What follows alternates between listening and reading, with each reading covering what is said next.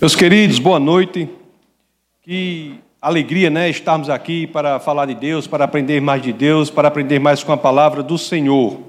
Estamos aqui na série das bem-aventuranças, como vocês sabem. E nós, nos últimos cultos, nós temos aí estudado o, o sermão, o começo do sermão da montanha, o começo sermão, do sermão do monte, em que Jesus de Nazaré, ele nos ensina coisas preciosas e nos ensina neste início aqui, como devemos agir para sermos mais parecidos com o que Deus quer que nós sejamos. Então, nós vimos lá no começo, no Mateus 5, nós vimos as primeiras bem-aventuranças, nós estudamos as bem-aventuranças.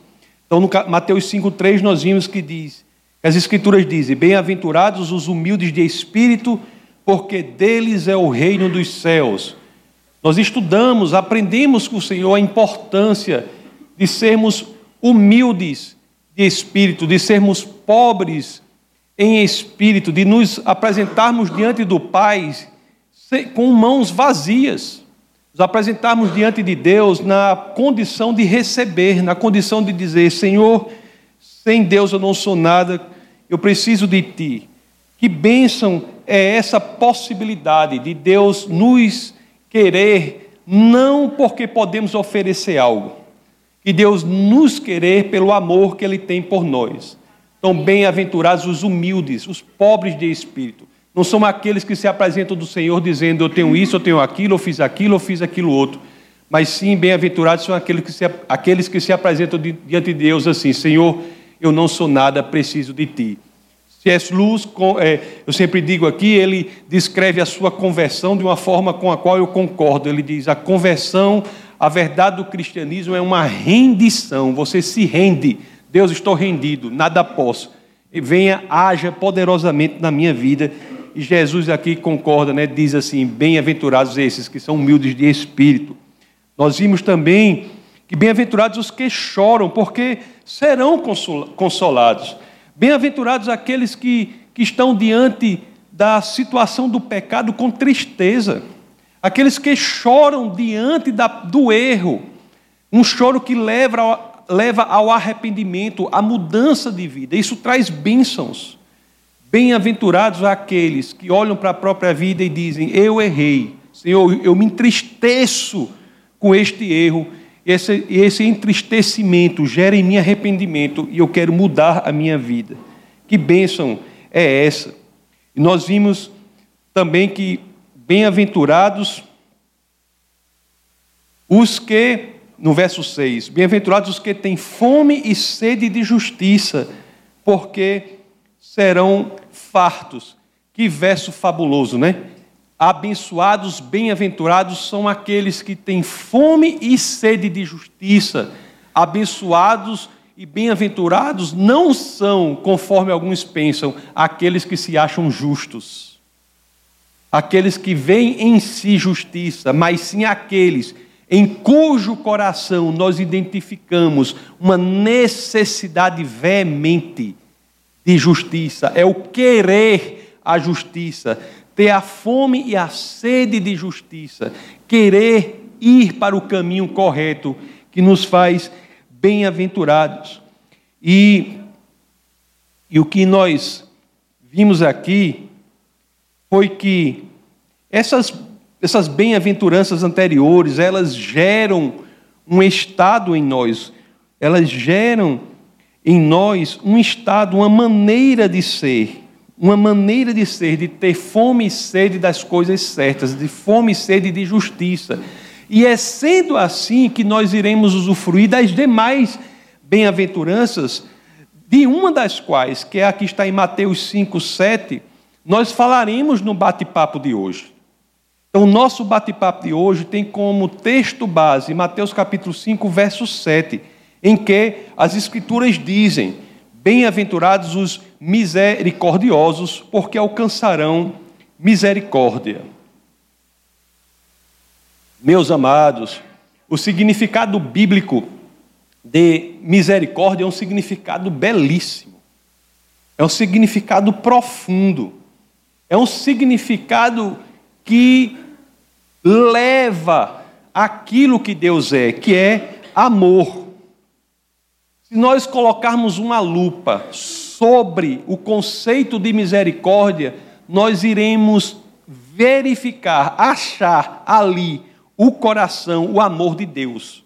O amor de Deus é a fonte, a raiz de sua misericórdia. É uma realidade que gera uma atitude correspondente do Senhor, uma atitude de compaixão, uma atitude de cuidado, uma maneira de ser que decorre da própria natureza de Deus. Então, essa misericórdia do Senhor, que devemos imitar, devemos refletir, é algo que encontramos em Deus, e a origem disso é o amor de Deus. E essa misericórdia manifesta na vida de Deus aqui na terra. Quando Deus veio aqui para a terra é, como missionário, né? Na, em, quando ele, a segunda pessoa da Trindade veio à terra, de acordo com João capítulo 1, 1 combinado com João 1,14, na pessoa de Jesus de Nazaré, essa misericórdia também é ensinada em sua vida. E por ser ensinada na vida de Jesus de Nazaré, por ele viver uma vida em que apresenta misericórdia, é que nós, seguidores de Jesus, devemos também buscar essa vida essa vida de misericórdia.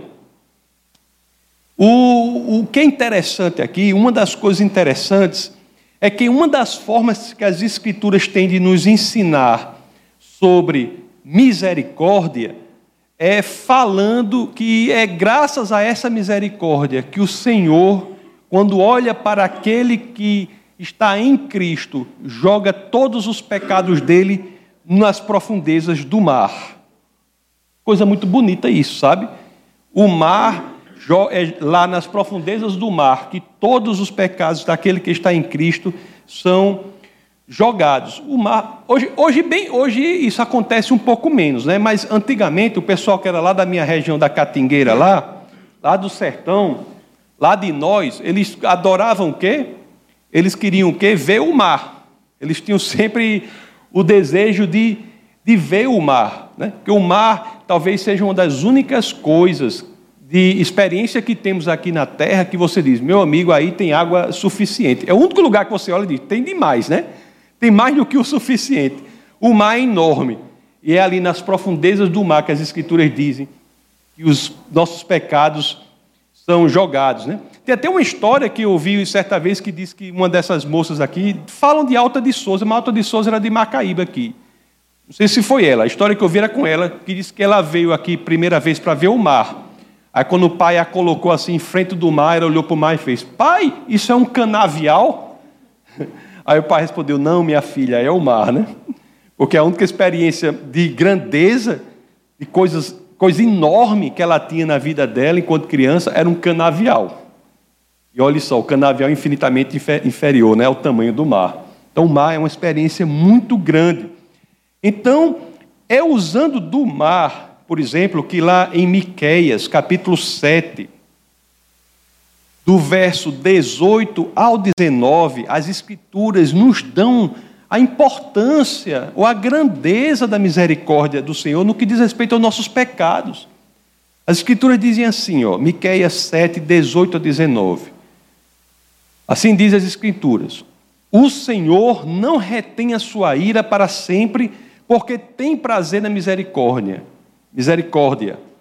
Tornará a ter compaixão de nós, pisará aos pés as nossas iniquidades e lançará todos os nossos pecados nas profundezas do mar. Ter misericórdia é uma grande virtude e você entender isso, que Deus tem misericórdia da gente e, que, e quando nós acertamos o nosso coração ele joga os nossos pecados na profundeza do mar, é algo importantíssimo.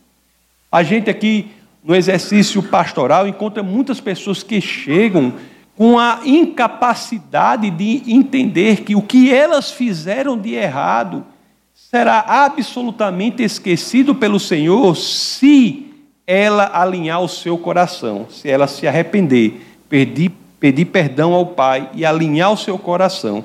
Isso é um conhecimento muito importante para a vida cristã. Saber que o erro não vai ditar a sua vida. O Senhor pode e vai jogar tudo no mar do esquecimento se nós alinharmos o nosso coração. Misericórdia, né? Misericórdia é central. Misericórdia tem um irmão gêmeo. A misericórdia tem um irmão gêmeo. Se chama como? O perdão. São irmãos gêmeos, misericórdia e perdão. No, no, domingo que vem, se assim aprover ao Senhor, eu falarei mais sobre o perdão. Mas nós temos que entender agora que a misericórdia e o perdão são irmãos gêmeos. Nasceu um, uma mulher e um homem, misericórdia e perdão. E a diferença é que misericórdia é mais ampla, mas o perdão vai mais longe. Então nós temos que aprender as duas coisas para que possamos crescer em ambas. Senhor quer que cresçamos em ambas as coisas, a misericórdia e o perdão. Lá no Evangelho de São Lucas, no capítulo 10, a partir do verso 25, nós lemos a conhecida história do bom samaritano. Lucas 10, 25, nós lemos a conhecida história do bom samaritano. Como é essa história do bom samaritano? Eu vou falar um pouco sobre ela para que a gente possa entender o que é a misericórdia. Essa história do bom samaritano é o seguinte: um samaritano ia lá numa estrada, aí quando olhou para um lado, tinha um homem lá que havia sido roubado, havia sido ferido, havia um batido nele, né? Inclusive, essa, essa surra aí foi tão grande, tão grande, que as escrituras dizem que ele estava semi-morto. Ele estava semi-morto. Então o samaritano foi ali e o samaritano foi e ajudou aquele homem. Lá em Lucas 10, eu vou ler o 33, para não ler a partir do 33, as escrituras dizem assim, ó. Certo samaritano que seguia o seu caminho passou-lhe perto e, vendo-o, compadeceu-se dele e, chegando-se, pensou-lhe os ferimentos, aplicando-lhes óleo e vinho e colocando-o sobre o seu próprio animal. Levou-o para uma hospedaria e tratou dele. No dia seguinte, tirou dois denários e os entregou ao hospedeiro, dizendo: Cuida deste homem, e se alguma coisa gastares a mais, eu tu indenizarei quando voltar. Diga aí. Estava lá, viu o homem lá que tinham roubado lá, tinham batido nele, estava sangrando, ele parou. Primeiro diz aqui, né? Primeiro, você vê aqui que primeiro você tem uma atitude do coração. O coração tem uma atitude. As escrituras dizem aqui quanto ao coração, a atitude diz, diz assim: vendo-o, compadeceu-se dele. Primeiro você tem a compaixão. Agora, na descrição da misericórdia, é interessante que é, ela não se restringe à dimensão que ocorre no nosso coração, mas a misericórdia que o Senhor nos apresenta por meio das Escrituras, ela tem uma outra dimensão também, que é a dimensão da exteriorização, de colocar em prática aquilo que está no coração. Então, a, a misericórdia diante das coisas que a, se aparecem para nós, ela não é algo como muitos pensam que só acontece no coração. É algo que começa no coração, mas se exterioriza para uma ação correspondente. O samaritano não só teve o seu coração cheio de compaixão, mas ele fez também o quê? Ele foi lá, cuidou das feridas do rapaz lá, levou o rapaz para a hospedaria, ainda deu o dinheiro lá, ele agiu de maneira correspondente. Então, a primeira coisa que aparece aqui que temos que aprender é isso. Muitos de nós, quando muito, cultivamos genuinamente, verdadeiramente, a primeira parte o coração fica triste diante do que vemos, mas a misericórdia genuína é aquela cuja compaixão se exterioriza em ação correspondente e a gente cuida das pessoas. Então, isso é algo muito importante aqui. Agora, você já vê nessa questão aqui do samaritano algo que nos ensina sobre misericórdia, não apenas fala dessas duas partes, que é central para o entendimento da misericórdia, mas também fala de um tipo de misericórdia que a diferencia do perdão. Por exemplo, me diga aqui, o, o que o samaritano fez em relação àquele homem tem alguma coisa a ver necessariamente com perdão? Não, né? Porque o homem lá que estava na rua não tinha feito nada de mal contra o samaritano. Então nós temos que cultivar não apenas o perdão, mas também a misericórdia, que muitas vezes não se relaciona com perdão, como é o caso aqui.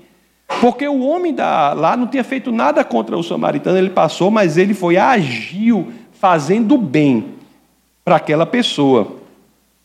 Ter misericórdia, e é isso que o Senhor nos chama, nos chama para fazer, ter misericórdia é ter compaixão do outro, independentemente de se esse outro lhe fez bem ou mal, independente. Nós temos que ter compaixão pelas pessoas. Agora, isso não quer dizer que a misericórdia também está presente quando nós temos que fazer o bem contra alguém que nos fez mal. Aliás, meus queridos, se você quer saber, se você quer usar na, na sua vida no dia a dia uma arma extremamente poderosa, as Escrituras trazem este conceito aqui, que é, na prática, uma das armas mais poderosas que qualquer um de nós aqui podemos ter, que é, sabe o quê? Atacar o mal com o bem. Isso muda realidades. Isso muda pessoas, isso transforma ambientes, transforma instituições, isso transforma o mundo. Então a misericórdia está na base dessa grande arma que o Senhor dá de graça ao cristão, que é o seguinte: toda vida que você se encontrar numa situação de atacar o mal, faça com o bem.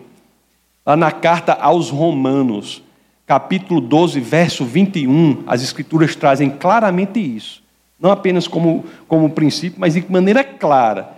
Diz assim: ó, não te deixes vencer do mal, mas vence o mal com o bem. Carta aos Romanos 12, 21. Vence o mal com o bem.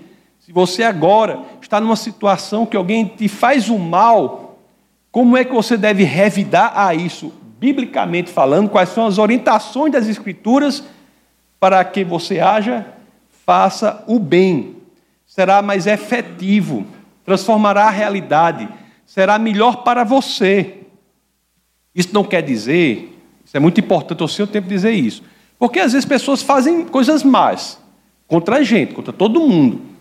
Isso não quer dizer que você vai se tornar um inocente, né, sem saber quem as pessoas são sem saber do que são capazes, que as pessoas têm suas características, têm suas peculiaridades. Isso não quer dizer isso, não. Isso quer dizer que contra o mal dessas pessoas você nunca deve agir fazendo mal. Não é verdade? Isso faz com que nós cultivemos essa capacidade de crescer em misericórdia, que é o primeiro passo. Sobre isso, mais especificamente, nós conversaremos no, no próximo culto, se assim aprover o Senhor, né? O próximo passo que é o de perdoar. Porque eu vi muita gente que o perdão é uma coisa assim, é como uma montanha belíssima que nós olhamos assim, o perdão, que montanha linda, mas ninguém tem coragem de escalar. Não é? Admiramos, mas é difícil de escalar. Então, o primeiro passo para escalar essa montanha, para conquistar, para vencer a falta de perdão, é cultivar a misericórdia. Primeiro passo é cultivar misericórdia no nosso coração. É saber que o Deus que habita em nós é um Deus pleno de misericórdia. Aliás, quando as Escrituras falam da misericórdia do Senhor, elas trazem aqui um texto aqui, que é, que é, a, que é a carta aos Efésios, do meio do, cap, do, do é, é, o capítulo 2, né? mas no meio do verso 3 até os ao 6, trazem um texto que talvez seja o texto mais bonito no que diz respeito a uma, a uma mudança de destino. Talvez seja a passagem mais bela já escrita que seja concernente, diga respeito a uma mudança de destino. Olha só o que dizem aqui as Escrituras em Efésios 2. Vou ler da metade do 3 até o 6. Diz assim, ó, éramos por natureza filhos da ira, como também os demais. Essa é a nossa realidade, ó. Éramos por natureza filhos da ira, como também Os demais, aí as escrituras agora vêm nessa coisa absolutamente bela, fantástica, profunda. Éramos assim. Aí o que acontece? Mas Deus, éramos assim. Merecíamos uma coisa. Nosso futuro era um. Era isso que devia ser o nosso destino. É isso que devia acontecer conosco. Aí aqui você tem a mudança, o, o, a, o pulo, a mudança. Mas Deus, sendo rico em misericórdia, por causa do grande amor com que nos amou, você está vendo aqui que a misericórdia, você colocando a lupa lá, você vai, vai, vai hipertrofiar. Se você hipertrofiar a misericórdia, você vai encontrar no centro o amor de Deus. Ó, sendo rico em misericórdia, por causa do grande amor com que nos amou, e estando nós mortos em nossos delitos, nos deu vida juntamente com Cristo. Pela graça sois salvos e juntamente com Ele nos ressuscitou e nos fez assentar nos lugares celestiais em Cristo Jesus. Meu amigo, isso não é pouca coisa, não. Não é pouca coisa, não. As Escrituras dizem assim: ó, éramos filhos da ira, né? por natureza, mas Deus, pelo amor que encontramos nele, por ele ter exteriorizado em misericórdia, qual foi o destino que vamos ter, apesar disso? Vamos nos assentar nos lugares celestiais em Cristo Jesus. Misericórdia é algo muito importante, meus queridos. Às vezes, né? É, quando nós, eu já tinha dizendo assim, às vezes a pessoa faz algo errado e tem que ter essa sensação, tem que ter essa certeza que Deus ele é grande o suficiente. Dependendo do que a pessoa tenha feito, se acertar o coração, pedir arrependimento ao Senhor, endireitar o seu caminho, Ele é grande para nos restaurar, não é? para nos resgatar. Ele é grande para nos colocar nos lugares celestiais. O exemplo que eu sempre digo do famoso ladrão na cruz, não é o que eu sempre digo? É um exemplo claro. Estava lá o ladrão do lado de Jesus, na cruz. Aí olha para Jesus, reconhece o senhorio de Cristo. Que revelação aquele ladrão teve? Um, um, um, conhece que, que, reconhece que Jesus é Deus. Ele olha para Deus, aí Deus está como? Ensanguentado, pendurado né? na cruz, pendurado aqui, ele olha e reconhece o senhorio de Cristo. Aí faz a oração mais profunda da salvação, né? Lembre-se de mim Aquele ladrão que não tinha nada a oferecer a Cristo, nada a oferecer a Deus. Né? Eu sempre digo, não tinha como fazer boas obras porque suas mãos estavam pregadas na cruz. Não tinha como caminhar nas veredas da justiça porque os seus pés estavam pregados na cruz. Não tinha como fazer nada.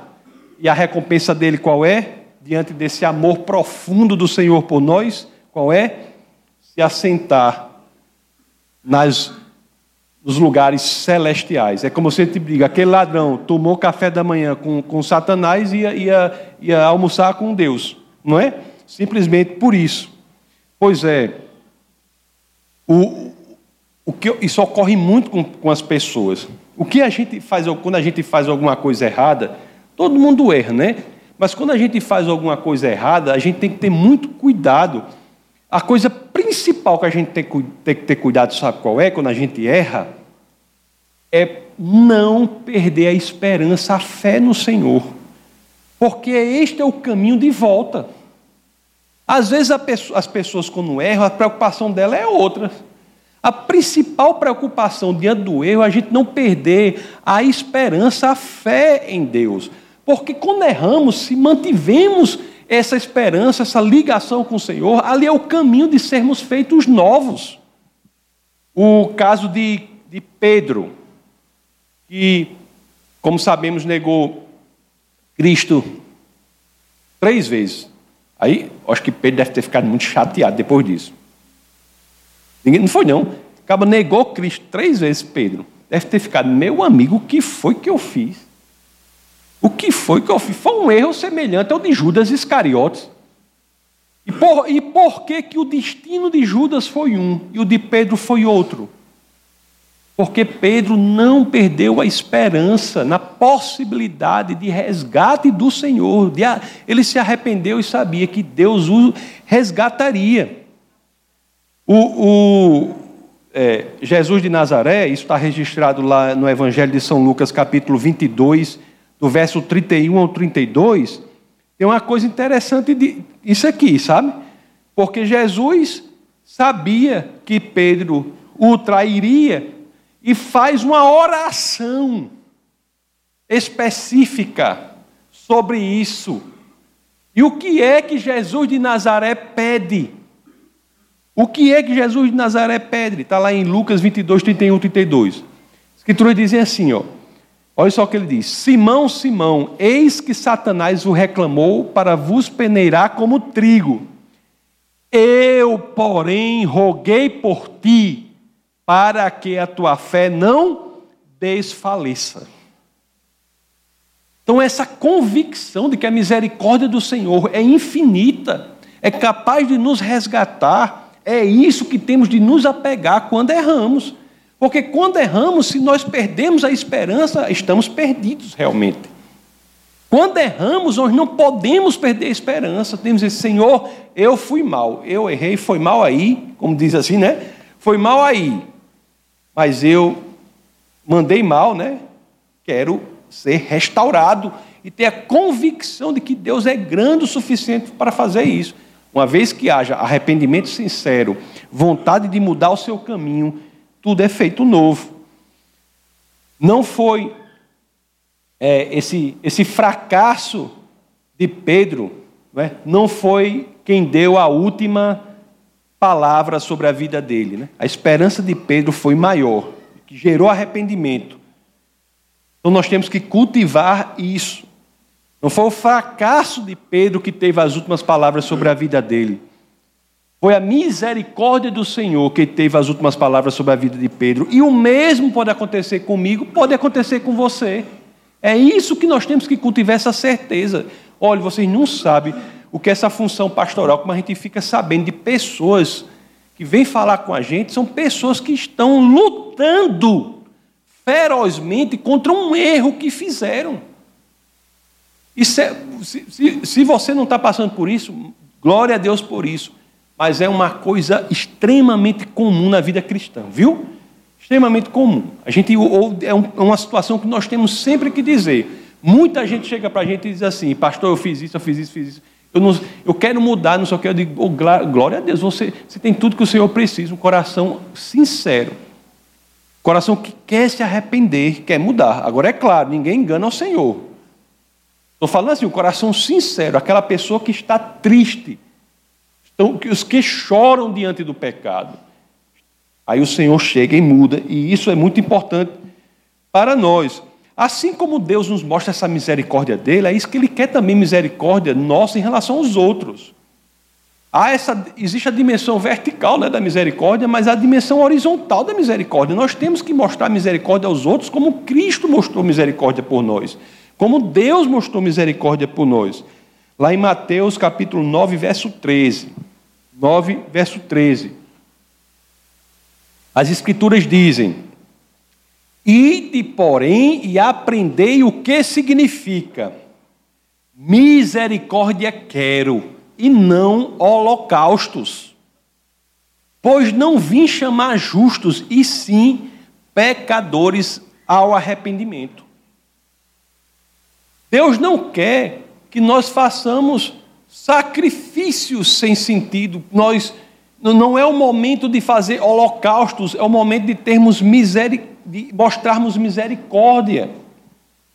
E de fato, meus queridos, se tem uma coisa que aparece nesse mundo aqui, nessa terra aqui, durante a nossa breve passagem, durante esse planeta maluco aqui, se tem uma coisa que aparece muito aqui, é oportunidade de exercermos misericórdia, não é?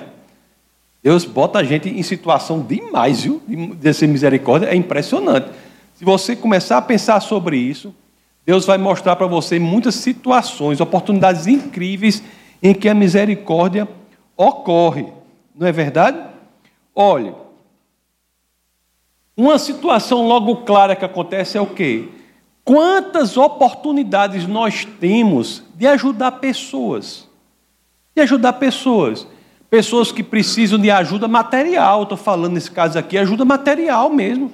Tem pessoas por aí, vocês sabem, né? Que precisam de comida, precisam de roupa, precisam de material de higiene pessoal, precisam de caderno, de lápis. Vocês sabiam disso? Tem muitas pessoas que precisam disso tudo. E se nós exercemos isso, nós estamos crescendo em misericórdia. Nós temos aqui já alguns, antes, dois, mais de dois anos, temos um envolvimento, um projeto com a casa de crianças em situação de risco. Envolva-se nesse projeto, envolva-se verdadeiramente nesse projeto, fala com a pastora. Crianças que precisam de coisas materiais, precisam de uma roupinha, precisam de pasta de dente, precisam disso, daquilo. Isso é apenas um exemplo de uma oportunidade que Deus coloca para a gente para que a gente possa crescer em misericórdia. Mas não é só isso, não. Você sabe outra forma importante de nós crescermos em misericórdia? É o seguinte: às vezes nós, como família em Cristo aqui, nós somos uma família em Cristo. Nós vemos que, que nós identificamos, todos nós identificamos que olhamos para um lado para o outro, vemos uma pessoa, irmão em Cristo, que está com dificuldade nessa caminhada cristã. Não é? Aí qual é a primeira coisa que a gente quer fazer? Julgar. Não é isso?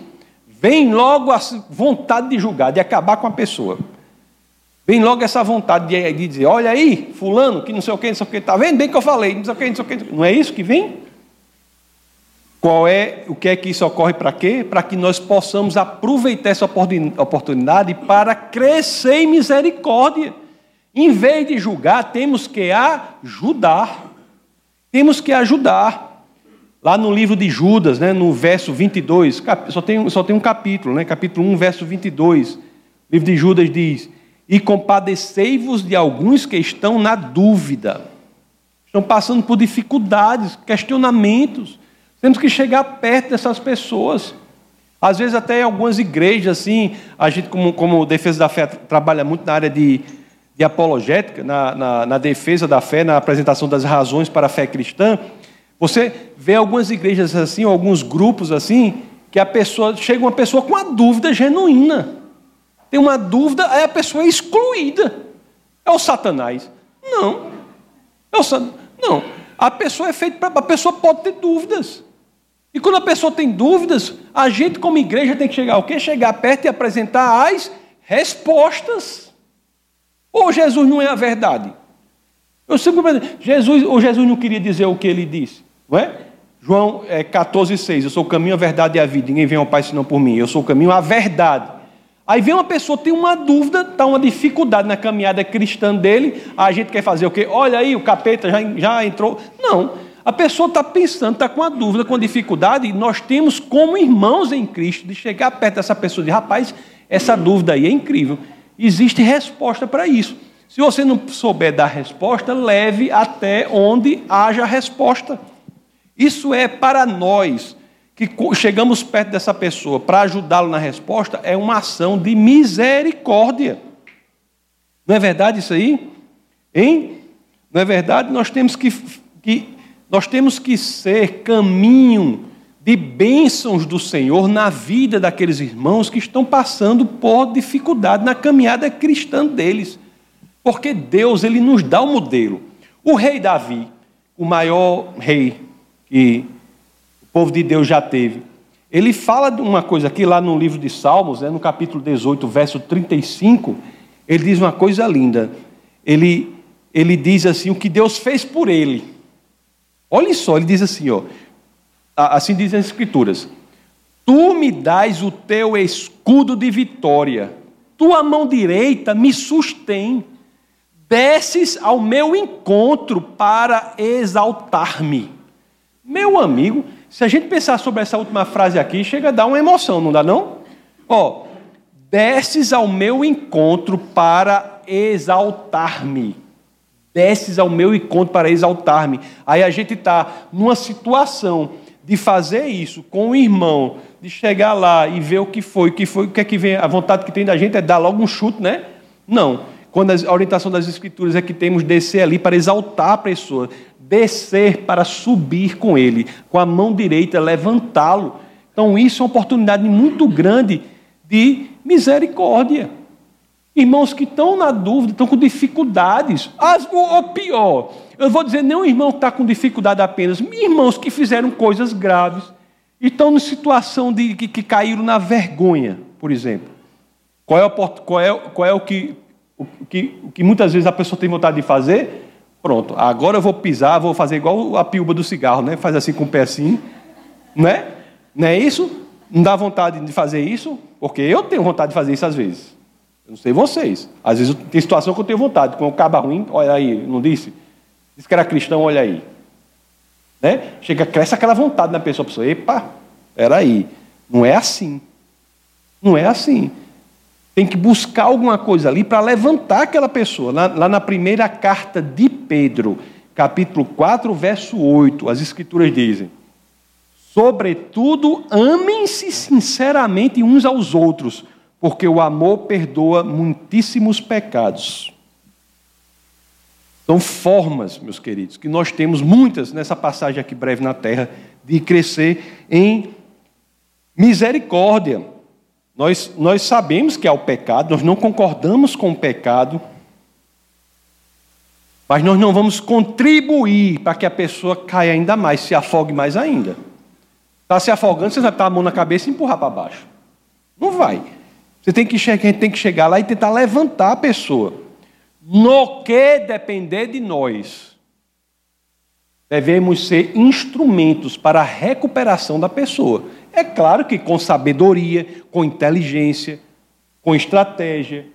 Muitas vezes não é o momento, você não pode fazer nada mais do que estar perto da pessoa. Muitas vezes. Talvez você não pode fazer nada mais do que dizer, rapaz, olha, qualquer coisa que você precisar, eu estou aqui. Aí tem momentos que você tem que chegar e dizer, rapaz, eu estou vencendo essa situação, venha comigo.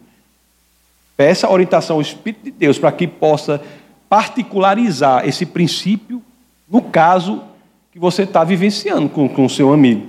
Não é verdade? Isso é importante, são muitas. Quer ver outra oportunidade de você crescer em misericórdia que acontece demais na nossa existência?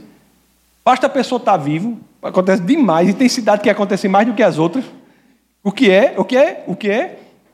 É evitar fofoca. É, né? Tem cidade que acontece mais, não tem? O povo diz, né?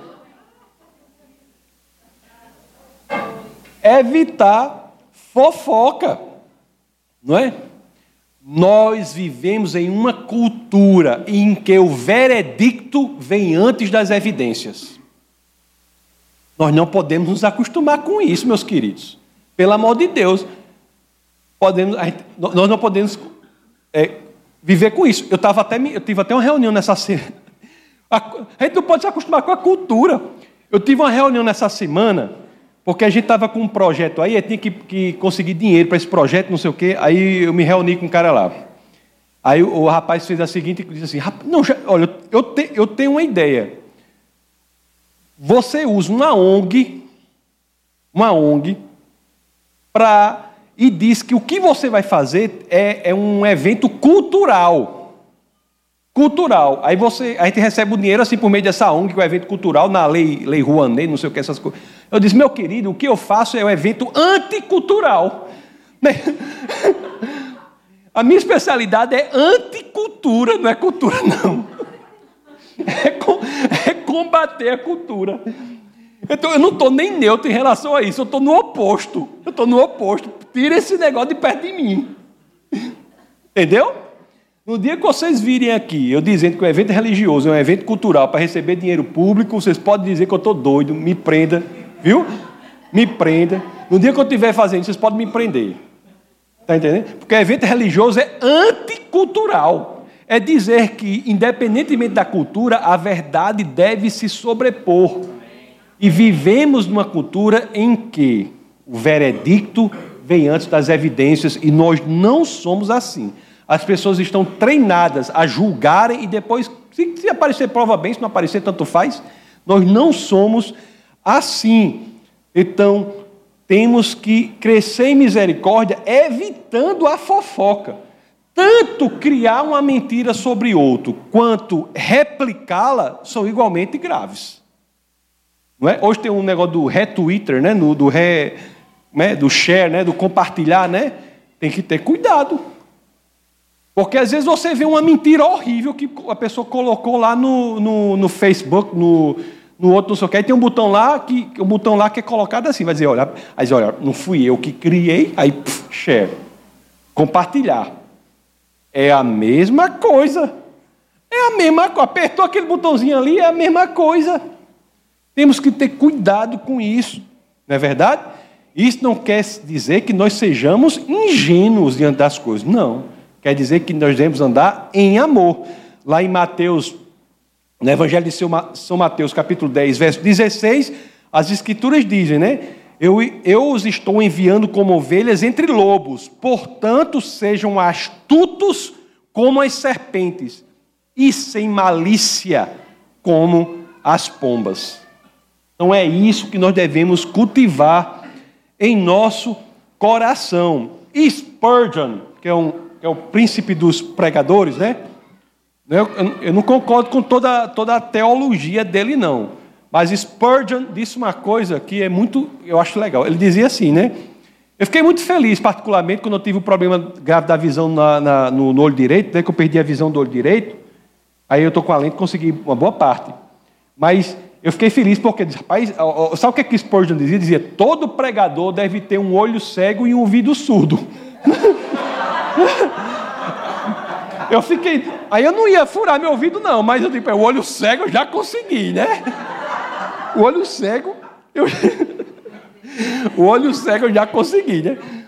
Todo pregador, todo cristão deve ter um olho cego e deve ter um ouvido surdo. Você sabe por que isso?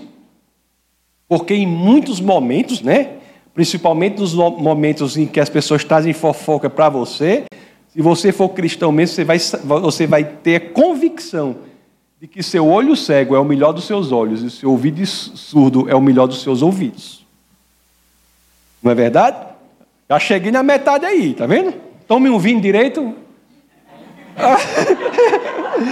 Aí, não, não, ah, você está bem também, está com o ouvido surdo, né? Hein?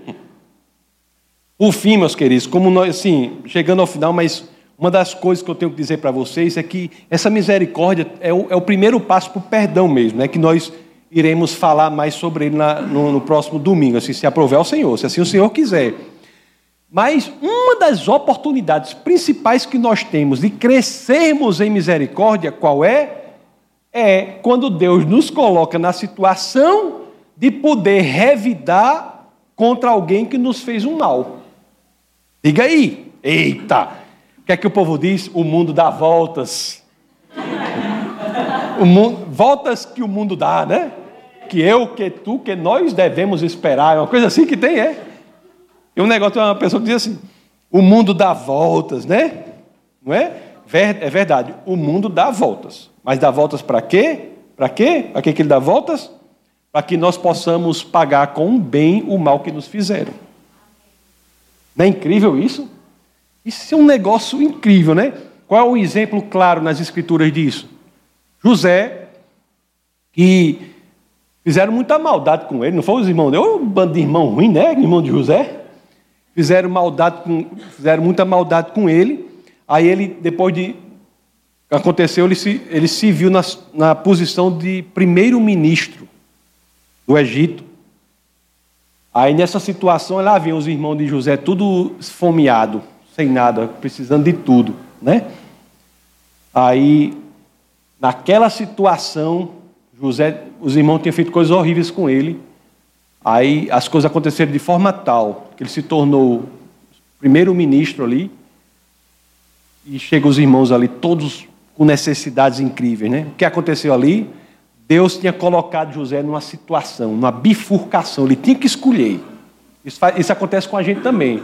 Eita, tem que escolher: ou eu vou descontar, ou vou ter misericórdia.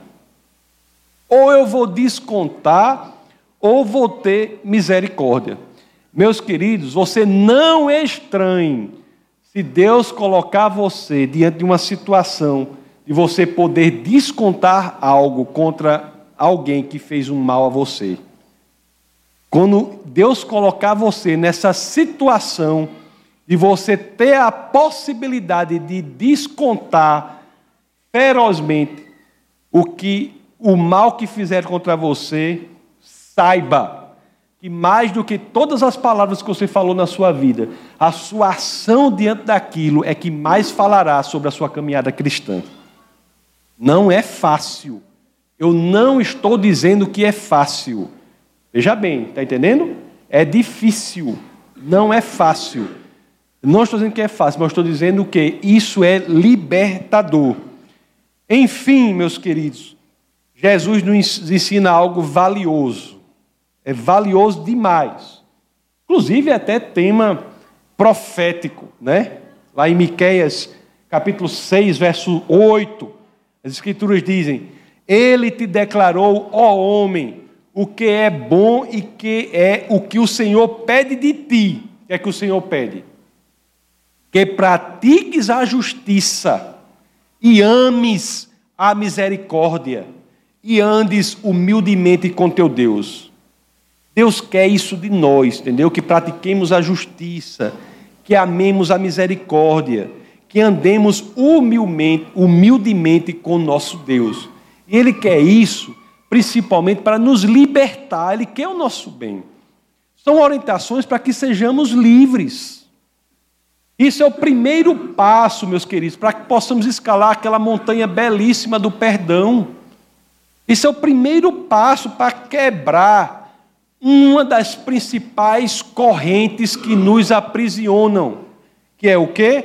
A falta de perdão. Já falei aqui, já estou com a boca mole de falar. Perdão é um veneno. A falta de perdão, a falta de perdão é um veneno que você toma e fica esperando que o outro morra. É um veneno que você toma e fica, vai morrer, vai morrer, e o veneno dentro de você. Isso é a falta de perdão. Então a misericórdia é o primeiro passo para podermos escalar essa montanha do perdão. É sobre isso que nós iremos falar no próximo no próximo culto, sobre a capacidade de crescer na característica de fazer o bem, mesmo para aquele que lhe fez o mal. Não estou falando para ninguém se tornar um abestalhado, se tornar um besta, não estou dizendo isso. Tem nada a ver com abestalhamento. Você tem que identificar quais, quais são as intenções, o que é que está ocorrendo, quem está por trás, saber que o Satanás usa pessoas, tudo isso. Tem que, temos que identificar. Mas o que nós temos que crescer é, mesmo quando alguém nos faz mal, nós temos que crescer na capacidade de devolver o bem porque isso é libertador da nossa alma. Vamos orar. Senhor, muito obrigado, Pai, pelo que o Senhor tem feito por nós, pelo direcionamento que o Senhor tem nos dado. Muito obrigado, Pai, por nos ensinar como devemos proceder nos momentos difíceis da vida, como este, Senhor, em que temos que nos posicionar diante da possibilidade de fazer algo contra alguém que nos fez mal. Obrigado, Senhor, por nos ensinar que é crescendo na capacidade de imitar Cristo, de ser misericordioso, que estaremos livres, Senhor, dessas amarras que nos aprisionam, que aprisionam a nossa alma, Senhor. Muito obrigado, Pai, por nos dar a liberdade, nos dar a possibilidade de encontrar a paz, nos dar a possibilidade de vivermos plenamente esta breve experiência que temos aqui na terra, Pai. Muito obrigado, Senhor, por tudo o que o Senhor tem feito. E é exatamente no nome de Jesus de Nazaré, no nome poderoso do nosso Senhor e Salvador Jesus Cristo, que todos nós aqui, em uma só voz, dizemos: Amém. Essa foi uma produção do Ministério Internacional Defesa da Fé, um ministério comprometido em amar as pessoas, abraçar a verdade e glorificar a Deus. Para saber mais sobre o que fazemos, acesse defesadafé.org.